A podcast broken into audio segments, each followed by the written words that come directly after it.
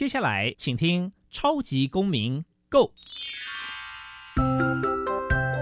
民主社会是百花齐放，法治国家则井然有序。用心沟通，相互理解，以理思辨，相互辩论。欢迎收听《超级公民 Go》。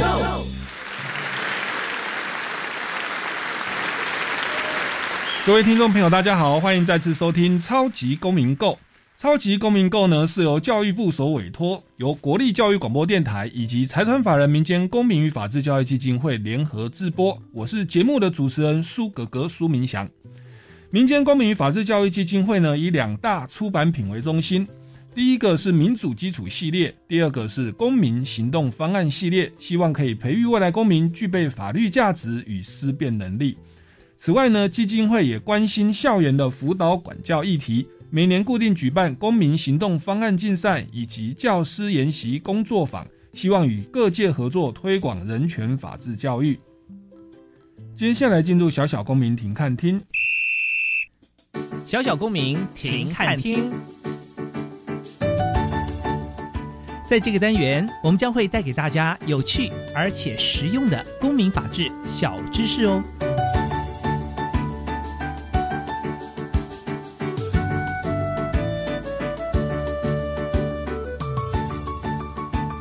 民主基础系列丛书各学龄阶段均包含权威、隐私、责任、正义等四个核心主题。民间公民与法治教育基金会目前已经出版了儿童版、少年版、公民版等不同学龄阶段的教材。本系列课程内容强调民主教学，重视师生互动与多元教学策略，例如师生共同分析议题、小组讨论、练习发问技巧、分享生活经验等等。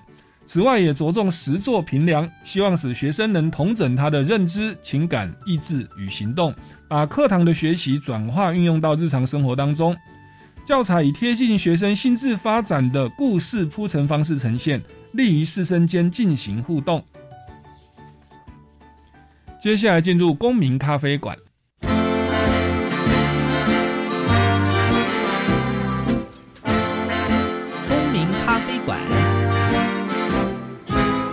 倒杯咖啡，跟我们一起在公民咖啡馆分享近期最具代表性的公民时事。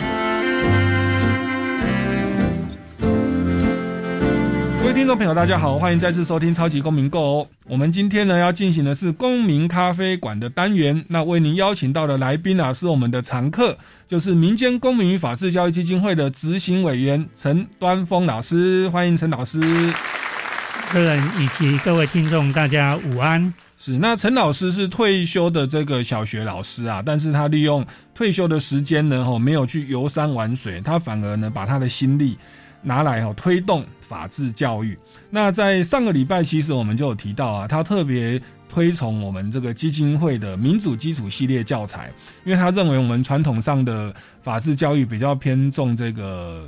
法治的知识啊，好的传递，但是在独立的思考能力哦，这个理性的思辨的能力啊，比较没有那么的强调哦，所以这边呢，这个教材就特别着重针对我们日常生活的权威、隐私、责任、正义这四个主题哦，来提供一系列的思考工具。所以陈老师在过去节目上呢，有为我们谈了这个四大主题的三大主题的三个主题然后包含权威、隐私跟正义。哦，那我们今天哦，我们就来聊一下最后一个主题，叫做责任，好不好？我们的教材里面有一个主题叫做责任。那有关于责任的部分哦，这个一开始哈，也是在请教一下陈老师哦。所谓的我们这个教材里面的责任呐，它的这个定义哦，它的概念为何呢？好，其实这一个责任哦，在我们的教材里面就是讲到的，就是义务。哦，义务的话，当然我们知道说义务有些是你要去做的一个作为的义务，另外一个是不能去做的一个不作为的义务。嗯，而我们看哦，负责、责任、负责、负责这个的的词啊，嗯，你就觉得哎蛮有趣的啊。比如说我举个例子好了，你必须负责这件事情，嗯。你必须对这件事情负责任。嗯诶，前面的话是不是就是说你有义务去完成这件事情？嗯后面是你对这件事情的后果要负什么责任？嗯哼当然，这套教材里面他就会去谈到说，也就是有好的结果，我们要奖赏；嗯如果做的不好的话，我们就要去就责。嗯。哎，所以这里我们提到的，除了责任的定义是义务以外，我们也会去谈到，就是事情最后谁要来负责任。嗯。这个部分，也就是奖赏、嗯惩罚的部分哦。嗯哼，嗯哼，所以通常有义务的人，他接着还会再面对说，你如果完成的这个义务会有奖赏，哦，那你没有完成这个义务会有处罚，或者或者说就是会有责任的。对，所以他这个的定义是这样，有点像，就我当然用用我我念法律的哈，我跟陈老师都是台大法律系然后毕业哈，所以我们都会想说，哎、我们一般讲说权利义务啊，义务没有履行就要负损害赔偿责任哦，好像这个概念有一点点像啊，哦但是基本上就是这个责任的定义，就是说我负有义务，然后以及这个义务呢做到或没有做到的这个结果，也就是所谓的赏罚哦，好像有一点可以理解哦。那嗯接着想要请教一下这个，呃，这是责任的基本的定义哦。那我想请问一下，这个责任的来源为何？我们什么时候要负这个责任呢？又或者说，我们责任是要对谁来负责？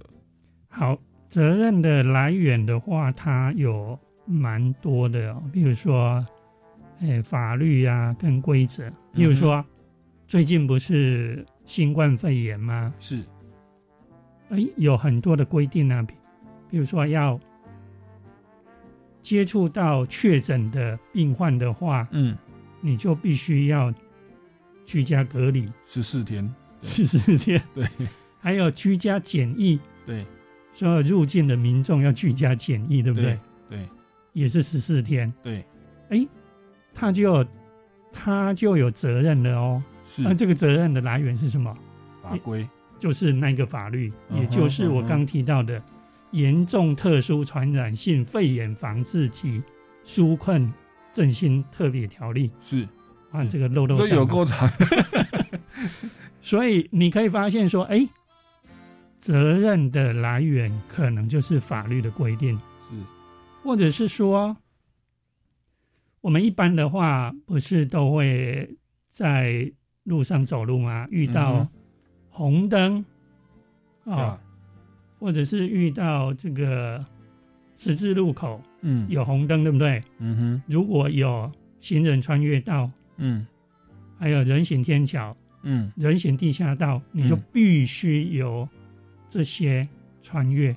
是，这个是不是就是一个义务嘛？对不对？对，然后它还有规定，就是说不得在它一百公尺范围内穿越道路，是，就禁止你，你不能嗯哼，嗯哼，一百公尺内这些设施一百公尺内，如果你穿越的话，嗯，那就你没有尽到义务嘛，是你可能就会被罚。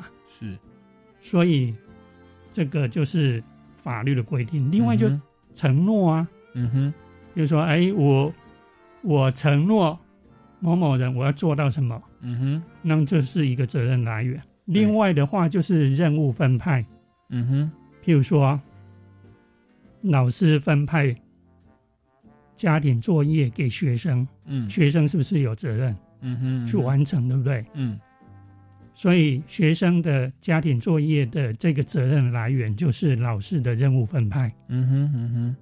哦，职业上的责任，嗯。我们知道，我们比如说律师、医师，嗯。你嗯职业上你都要有保密的义务嘛，嗯哼。这个就是职业上的责任。习俗，嗯。通常我们如果呃过年过节的话，我们可能就会回去家里团聚，嗯，哎、有责任回去陪父母亲吃年夜饭，嗯哼，这个是不是一个责任的来源？也是啊，对不对？嗯还有公民准则啊，比如说嗯投票，嗯。哼。或者是道德标准，嗯。道德标准的话，我们一般都知道嘛，就是说，哎，不可以做什么，要尽到什么。嗯。啊、譬如说，哎，在使用公共厕所的话，嗯，你的责任你要维持干净嘛，嗯哼，那是不是一个道德的标准、是责任的来源嘛？是大概就有这么多哦。嗯。那这么多的来源，我倒是想到，好像也跟另外一个主题叫做权威也有一点点关联啦，就是有一部分的关联啦。因为这个责任的来源，如果我不是自愿承诺的，好、像是老师责任分派，或者说职业上面的伦理规范，或者是法律规定，哦，那我们可能就会去思考说，所所谓的你的这个法规有没有正当性，对不对？你是不是权威，还是说你是暴力？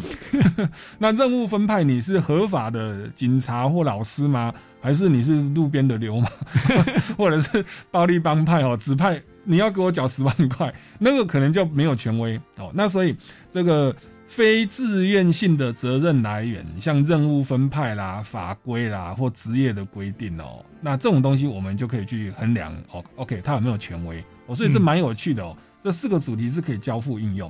那但是有一个就是自愿的哦，叫做承诺。对，那嗯承诺的话就是你一个你我们说。这个这个欢喜做哦，甘愿受了哈，就是你有有有自己答应的哦，那你你你就要来来来来接受哦，那这个是一个一个责任的来源哦。那我们这边不妨来来举例说明一下好不好？就是这个陈老师，你可以举一个有关于这个责任来源的例子，就是就是承诺的，因为法规有讲过的嘛。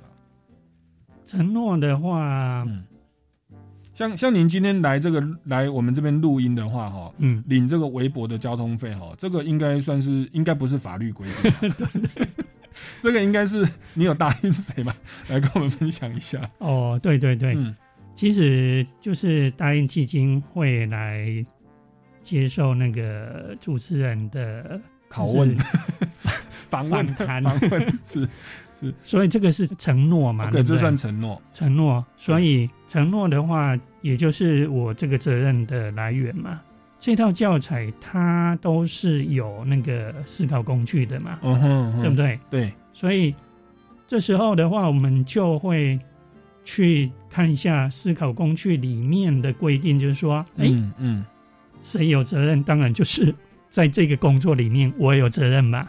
对当然主持人也有责任啊。对但是我先 focus 在我我身上好了。对，决定承诺了这个东西嘛，哦，那那你现在承诺了，那你你后来是怎么做？最后做出决策要来哦？因为我们这个吃力不讨好的工作，您考量的思考工具是什么呢？哦，就是说啊，这个责任就是我必须要在这个主持人他提问的这些问题回答关于我的一些教学的经验啊，嗯还有课程里面的内容，嗯。所以这个是责任的内容嘛。嗯哼，另外，其实最主要就是说，哎，我本身是这个基金会的一个成员，嗯嗯。所以我认为说，应该是说信念或者是价值。其实除了那些以外，还有一个很重要的嗯信念，也是一个、哦责任的来源。我认为这个嗯工作非常的有意义，嗯，还有加上说，哎，我承诺了基金会嗯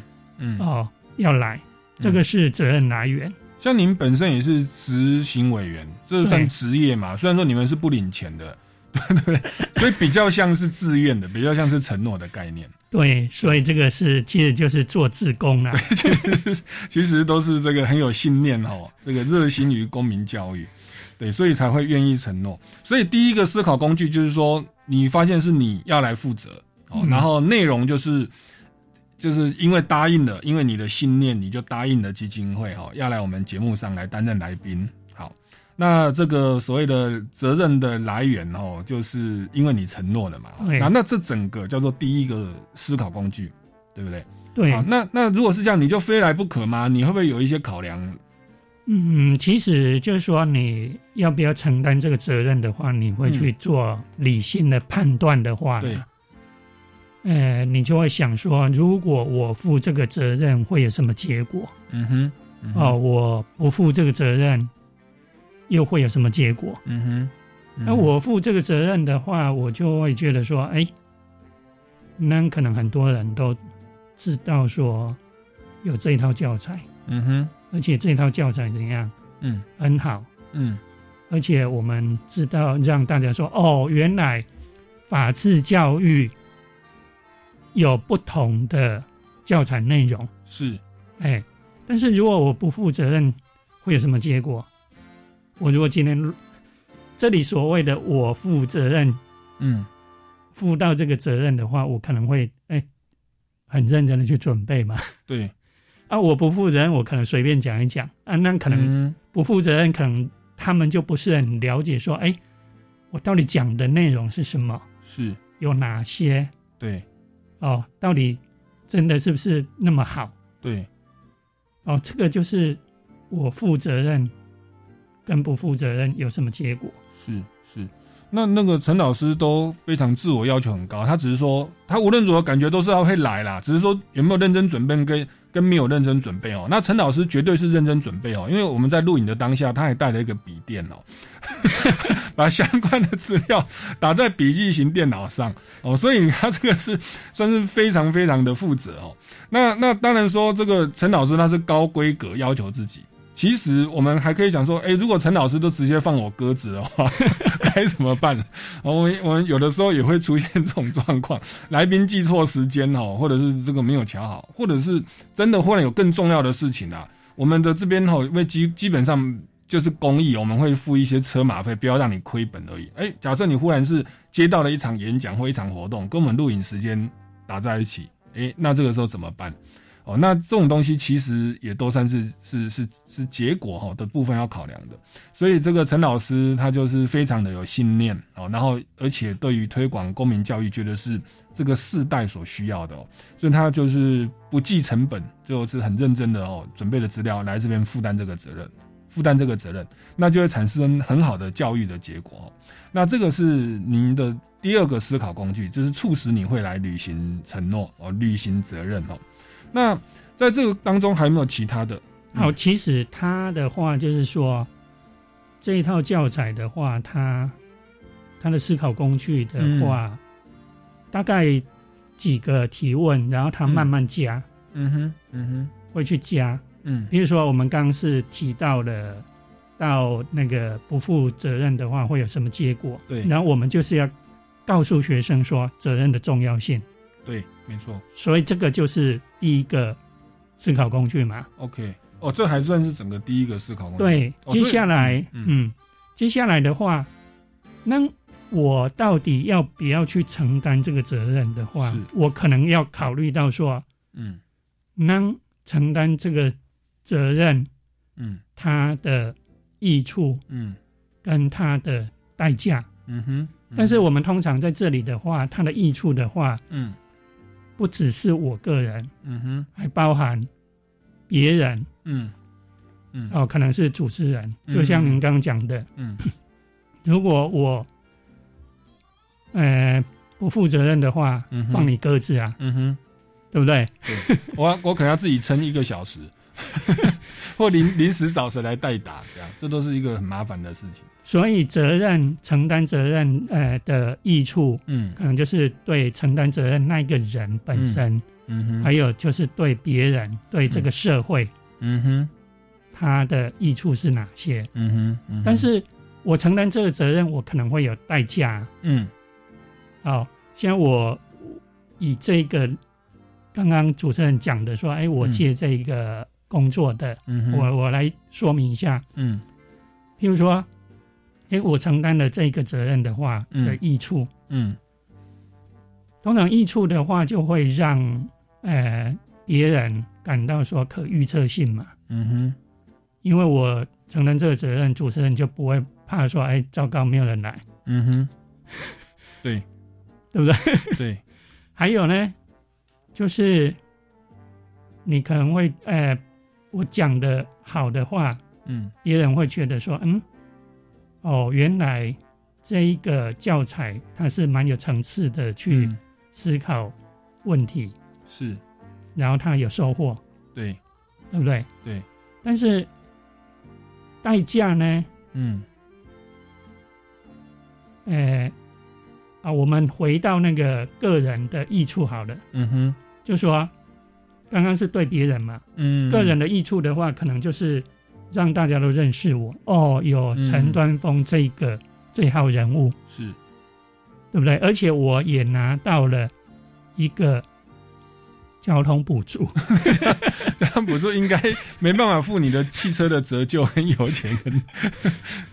这个是益处嘛？对不对？对啊，这还算是一点微薄的薄。如果算算出来有多个一点点的话，再来的话就是说，哎，那个代价的话，嗯，可能我就必须要牺牺牲这个时间，我没有办法去做其他的事情，没错，而且我要准备。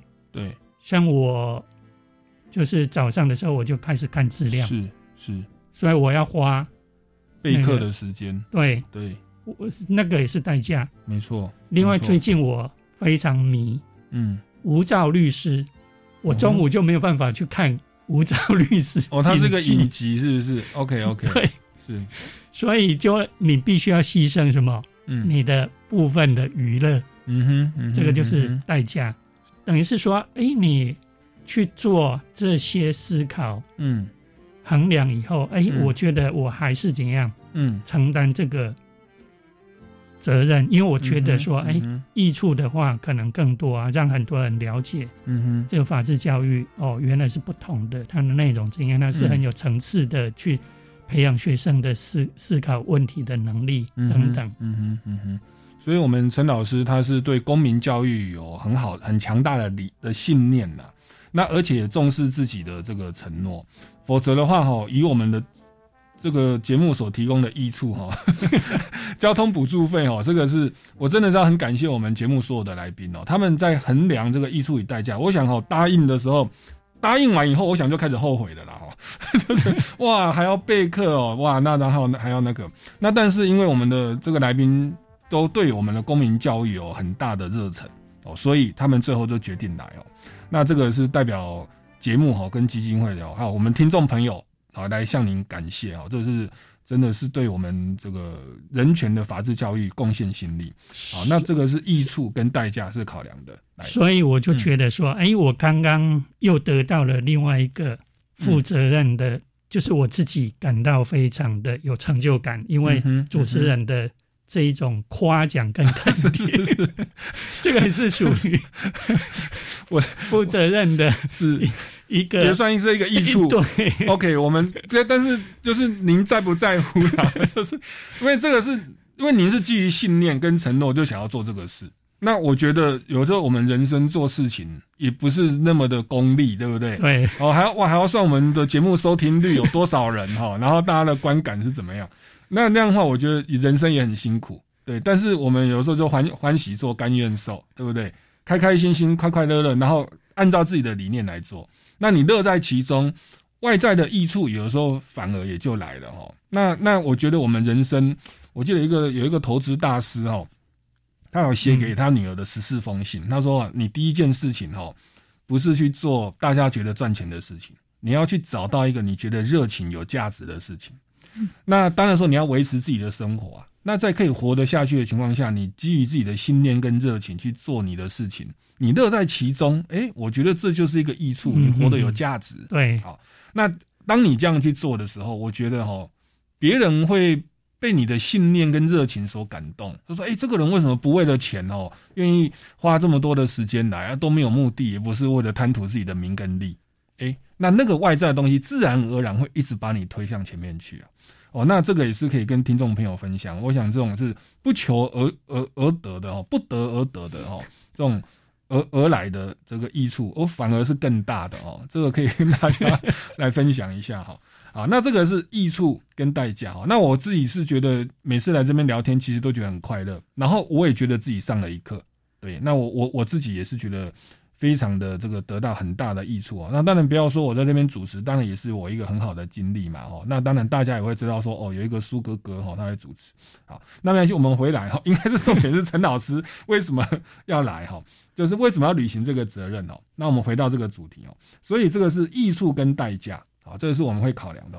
好，那我们先，为还有别的思考工具，我们先进一段音乐哈，待会再回到我们节目现场，再来带领大家来进行思考。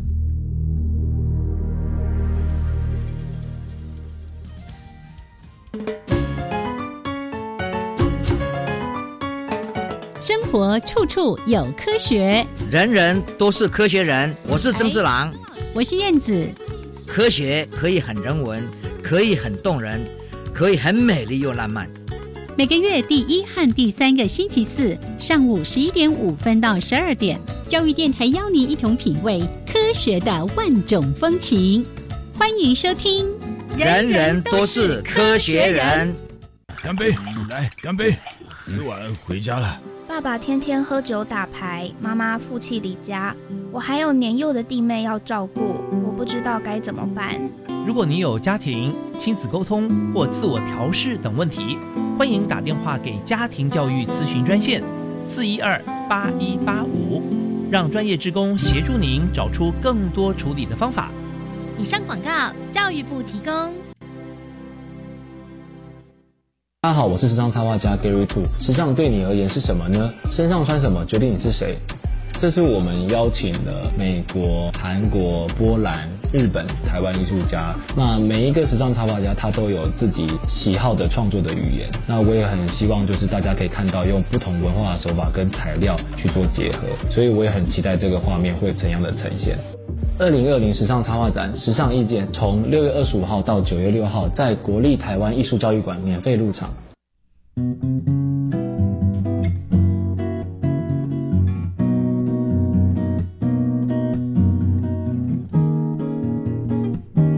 我是苏命苏米恩，你现在收听的是教育电台。哦，朋友们就爱教育电台。耶。各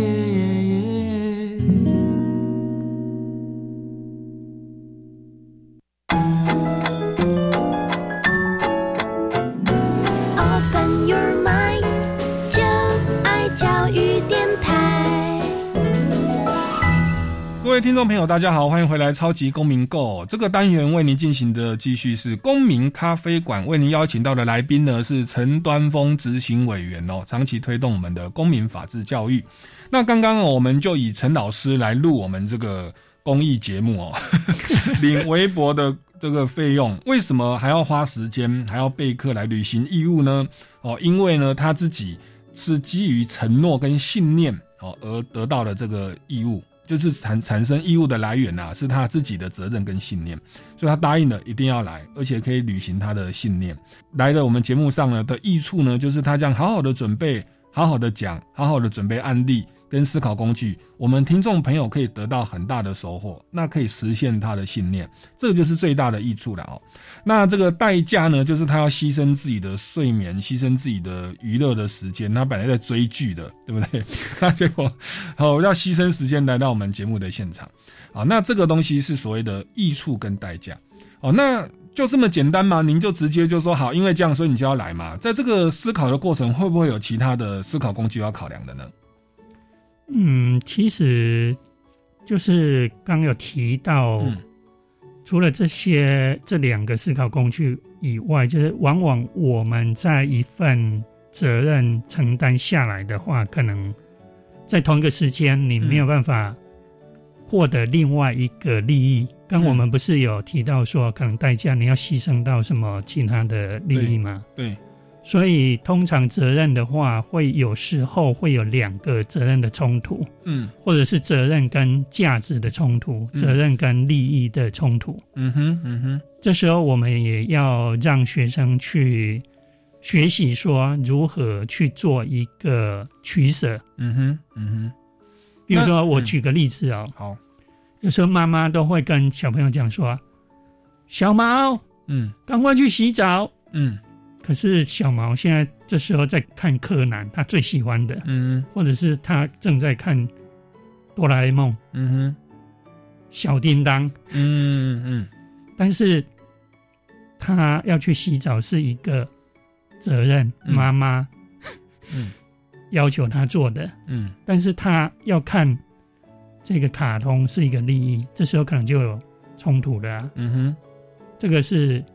责任跟利益的冲突，嗯哼。另外的话，可能就会有责任跟责任的冲突，嗯。所谓责任跟责任的冲突，我们把它称为无法兼顾的责任，嗯。那你就要做一个选择，嗯哼。所以我们这套教材也提供了一个思考工具，嗯引导学生透过这个 case 来讨论。嗯哼，这里的话，思考工具也是一样哦。我刚讲过了，它就是从应该要做什么，也就是责任的内容，嗯还有对谁负责任，嗯以及为什么要做这这些事情，也就是责任的来源。嗯还有他做了该做的事情，会有什么事情发生，也就是结果嘛。嗯哼，没有做好的话，嗯会有什么事情？嗯他做这件事情会有什么益处？嗯有什么代价？嗯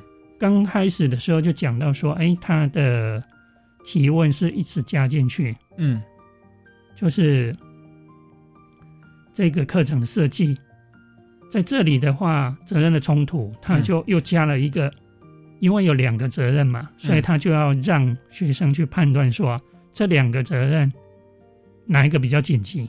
嗯哼嗯哼这两个责任它都是一样重要吗？嗯哼这两件事情他要花多少时间？嗯哼除了花时间以外，他还要需要什么资源？嗯嗯最后的话就是说，有没有其他的方法嗯可以去完成？嗯嗯那最后你是选择哪一个责任嗯，去履行？对，这个其实真的有在我们的日常生活当中，你说责任跟责任冲突，OK，或责任跟利益，乃至责任跟价值，好像我们因为一天就是二二十四小时啊，我们人一个时间好像就只能做一个一个事情，所以我们常常就要就要做这个取舍哦。我们常常有很多重要的事情，像我都一直摆着，其实都拖了半年。我有答应出版社写一本书啦，拖拖拖拖，因为它好像没有那么紧急吧哈。可是我们有时候录节目或者去演讲或教书，就是那个时间你非到不可，好，那就导致我的那个出版社的书一直拖延，一直拖延。那这个可能就是其实我的内在也有在判断哦，说诶，这个责任冲突的时候，它的紧急性为何，对不对？嗯然后重要性为何，对不对？那以及说我有多少的时间可以来做这个事情，好，以及说我的资源够不够或其他的方法。所以这个东西我们日常生活是常常在在面对。那我觉得这里就提供了很好的思考工具，我们要周延的去去做一下比较，好，把不同的责任或利益，好的这个这一些要素啦，哦，重要性、紧急性，我做这个要花多少时间？哦，假设有一个东西，这个是是很快就可以解决，我是不是赶快先处理？那我我举个例子，我像我来这边要录节目哈，我平常也要教书啊、演讲哈，或者有一些表演的工作，又要帮出版社写书。结果呢，在这个之前就曾经有人又要我帮他写哦，真的叫无照律师啊哈，我是公益的不领钱的帮他写状子哦，因为我们演艺圈有一个朋友，他跟他公司他想要解约啦，好，那解约他不知道怎么解约，我就帮他义务写状子哦，然后那写状子我就会衡量说，哎、哎、我我要工作，我睡眠不足，我写这个状子要花几个小时啊、好几个小时要思考，要查一下案例哦，判例。哦，那后来我算一算，这个好像很紧急，而且对他很重要。哦，他这个合约哦，经济的合约没有解除，他什么工作都不能接了。嗯那我再去衡量，我可能可以要挪出两三个小时就把它弄好。好，那我就衡量好了，那我就做了了哈。那当然说我也考量到艺术跟代价，对不对？他可能会不要说他很感谢我啦，就会我会帮助一个演艺人员，他可以解除一个不好的公司的合约，他以后都可以从事更多的艺术表演哦，有对社会更有利益啊。那结果我就决定还是这么做，所以我那个礼拜非常的辛苦哦。这个叫做责任冲突的思考，对不对？对，好，那这个是责任与责任的冲突。那刚好讲到责任与利益的冲突。那责任与价值的冲突，这个价值的部分有没有他有特别的举例呢？譬如说，哎、嗯呃，价值的话，譬如说友谊友谊是不是一个价值？友谊是啊，感觉是是一种人际关系吧？对，对，就是友谊这个价值嘛。嗯然后另外就是说，呃，它是不是公平？是哦，嗯所以这些的话，你可能都要嗯嗯嗯去衡量。是当然，我看到每一次就是访谈的嗯大纲里面都会有是一个说，哎、在教学过程里面有没有觉得哪些可以提示给年轻的老师做参考的？嗯没错，你可以发现说，我们的思考工具是蛮多的嘛。对，然后我们可能就是说，嗯，与其教多教快，不如说我们就教一个概念。如果你时间有限的话，对对对对，就教一个概念，然后把它教得很清楚，然后让学生去发言，嗯讲的比较清楚，嗯嗯让他弄懂的，嗯。比你教那么多，可是他最后还忘记老师到底是教什么。OK，我了解，是，所以确实思考工具很多诶，感觉每一个我们都可以认真讨论，然后班上人又多，是可以讨论不完的哦。嗯，可能讨论一个下午，结论都没有出来。对，那所以我们其实可以挑一些跟这个案例比较有关的，对，或者是他们的年龄层是可以接受的。OK，所以这也可以说明了、我们的教材编排就是有儿童、少年跟公民版哦。对对，就是看大家的思维的的大脑发育程度，然后或者说思辨能力的成长的程度，我们会做不同的深浅的思考工具的考量。否则，刚责任冲突刚一算就有六个，其他的方法重要性、紧急性、时间、资源哦，哇，那这样子其实好像会有点思考不完哦。那我们是主要是提供一个标准，让大家尽量的去思考啊。那这个是所谓的责任冲突、价值冲突哦，跟这个责任与利益的冲突哦。所以我们有的时候这个常常哦，我们的女朋友或老婆哦，或者是你的妈妈哦，最常问你们一句话，就是说，如果哈我跟你的女朋友一起跳到海里哦，你哦要救哪一个？很喜欢考这个，那我们就会衡量时间、资源、紧急跟重要性，对不对？那我我跟大家分享一个标准答案，就是说我这时候吼，这是我老妈跟我讲，她说你要说哈，我要跳下去跟你们一起死，因为有一个都救不起来，哦，你们死的任何一个我都活不下去。那这当然是 开玩笑啦，哦哦，这个是一个标准答案哦。那其实我们要去思考，诶，如果女朋友自己会游泳，那就不用救了嘛。哦，那这个然后要考量很多因素，还有紧急程程度的哈。所以我记得在医院里面很好玩，他们在急诊室就会说，那个在喊说啊我好痛我好痛，赶快来救我的哈，医生就先不救他，医生去救那个已经安静快要睡着，都已经快要已经往生的那种，他说、啊、那个才叫做真的紧急，还在叫说好痛好痛的那个都还 还不够紧急。好，那这个其实就是我们在职场上哦，在生活上哦。哇，在人际关系上都不断会遇到的哦。来，这个部分，这个这个是陈老师刚刚提到的这个思考工具哦。那还有没有别的思考工具我们要来要来要来判断的呢？另外一个思考工具就是说，哎，我们最刚开始的时候有提到的，嗯就是说，你要对这件事情的结果负责任。嗯哼，也就是你有义务去做好这件事情。嗯你做的很好的话，我们就要奖赏嘛。嗯哼，你如果有疏忽了、疏失了，嗯我们可能要就责追究这个责任，嗯哼嗯哼，可能会惩罚。嗯哼所以，另外还有一个思考工具，嗯就是谁该负责任的这个思考工具哦。嗯哼嗯哼其实一般的话，我们通常的话，我们的社会里面通常会觉得说，哎，好像这个责任是单方赋予的。嗯但是如果他既然都愿意承担这个责任，表现好，我们是不是应该要给予奖励？嗯这个是很重要的哦。嗯哼，好，他的思考工具的话，他就是这样的哦，就是说，什么事情发生了，嗯还有谁被认为应该为这件事情负责。嗯哼哦，我们知道说，哎，事情是什么，嗯谁要为这件事情负责。嗯哼嗯哼然后，当然我们要去讨论说，为什么这些人被认为是导致事情发生的原因。嗯哦，我们要去理清楚嘛。嗯哼嗯哼还有，当时这些人的心理状态如何？嗯哼他是有故意呢，有疏失啊，或者是否知道可能会发生的结果？嗯哼嗯哼当然，这里可能就是有不好的结果的时候，我们会去探讨这个嘛。嗯嗯嗯还有，这个人能不能控制当时的状况？嗯嗯这个人有没有义务不那么做？嗯，我们刚开始有讲到说，是不是有一个不作为的义务，你不应该做，你去去去，呃，却去做了嘛，对不对？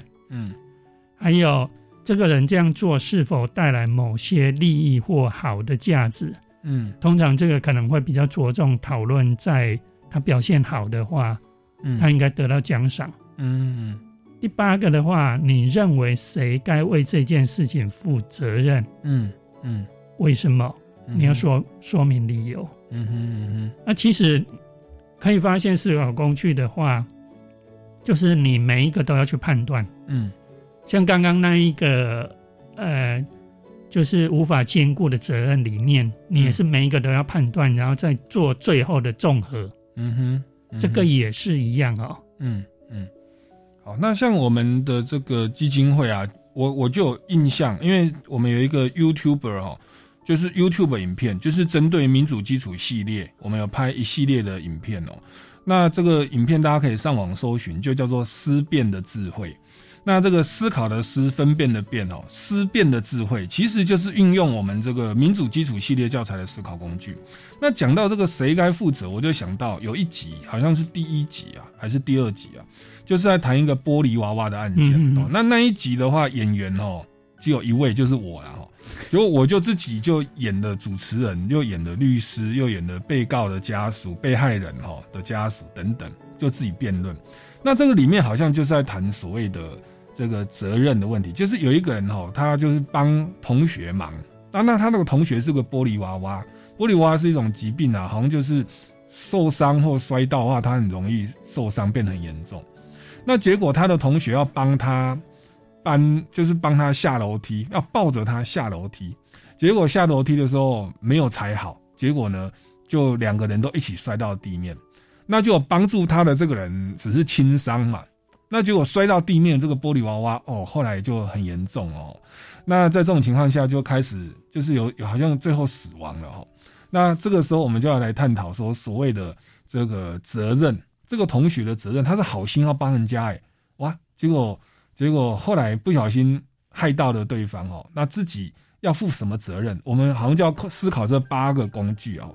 那最后好像是说他自己不是故意的，他是出于好心，而且在当时好像是很危急啊，所以他是自己哈、抱住那个玻璃娃娃，自己的身体在下面去挡住那个玻璃娃娃。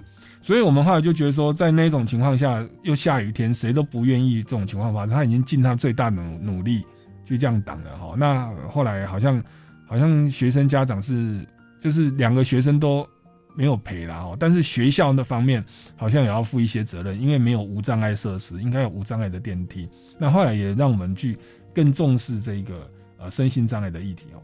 那这个案例其实就是我们这个思考工具，对不对？的运作、那大家可以上网去查一下。那也想请教一下陈老师哦，刚刚讲的这个谁该负责，特别是针对可选择的这一种衣物来源哦，有没有什么样的案例或教学的这个经验可以跟大家分享？啊，我那我就举一个例子好了。故事的主角是阿华，他是快乐国小的六年级学生。嗯，啊，因为这个阿华的话，哈，他平常都很乖巧，嗯聪明伶俐，嗯哼所以就得到老师的导师的疼爱，嗯哼。常常请他帮忙做事。嗯。这时候有一个男同学，同班的男同学嗯。叫做阿奎，嗯哼。他就很嫉妒啊，他认为说导师对待阿华太偏心了，嗯。怎么每次都找他，而不是找我？嗯哼。所以他就在自己的 FB 上面批评阿华爱拍导师的马屁，嗯哼才得到导师的欢心。嗯嗯所以每一件事情对他都特别的优待。嗯结果其他的同学没有去查明真相事实，嗯也就纷纷加入 FB 上的战战局，嗯然后用言论攻击阿华，嗯骂阿华马屁精不要脸。嗯哼结果这阿华知道了以后，心里就非常难过啊。嗯哼虽然读快乐国小，可是每天都不快乐。嗯哼 所以你可以从这个案子，这个案子就可以来看说，哎，谁要负责任？嗯，其实我们如果用思考工具来检视的话，就说什么事情发生，嗯，就是有有人在 FB 上面攻击阿华嘛，嗯哼，就阿奎还有其他的同学嘛，是，再来就是谁被认为应该为这件事情负责？嗯，那当然可能就是那个阿奎还有其他同学嘛。嗯哼，那为什么这些人被认为是导致事情发生的原因？嗯，阿奎的话，他是因为嫉妒啊，嗯，所以他就在 FB 上面发文。嗯哼，啊，其他的同学的话，他跟着起哄，其实他们没有去了解说真真实老师是不是就是对他特别偏心啊？这个阿华是不是真的是去拍马屁？嗯，他们也都没有去真正的了解。嗯，再来就是说，当时这些人的心理状状况如何？嗯哼，啊，有故意，或者是有疏失？嗯哼，是否知道可能发生的结果？嗯哼，其实我们可以一一来检视嘛。嗯，像阿奎的话，如果真的没有的话，那就是故意的啊。嗯哼，然后他是否知道可能会发生的结果？嗯哼，我相信，如果我是五六年级的小学生，应该知道他在 FB 上面发文的话会导致什么结果嘛？嗯嗯，啊，另外的话就是其他同学嘛，嗯，他们有故意还是有疏失？嗯至少他们没有去查证嘛。嗯哼，然后他们应该也知道说他们没有查证，然后在上面去说嗯会发生什么结果，嗯，甚至在这个 case 上面，你可以发现说，其他同学是言论攻击阿华，骂阿华马屁精不要脸，嗯。针对骂他这个就是故意的哦。嗯哼，嗯哼，啊，至于说，哎，他有没有去拍马屁，那个你应该要去查证才对啊，嗯。对不对？嗯。所以我们就可以从这样一一检视，嗯再来看这个人能不能控制当时的状况。嗯我们可以知道说，你如果不要去攻击的话，嗯，应该都是可以可以的嘛。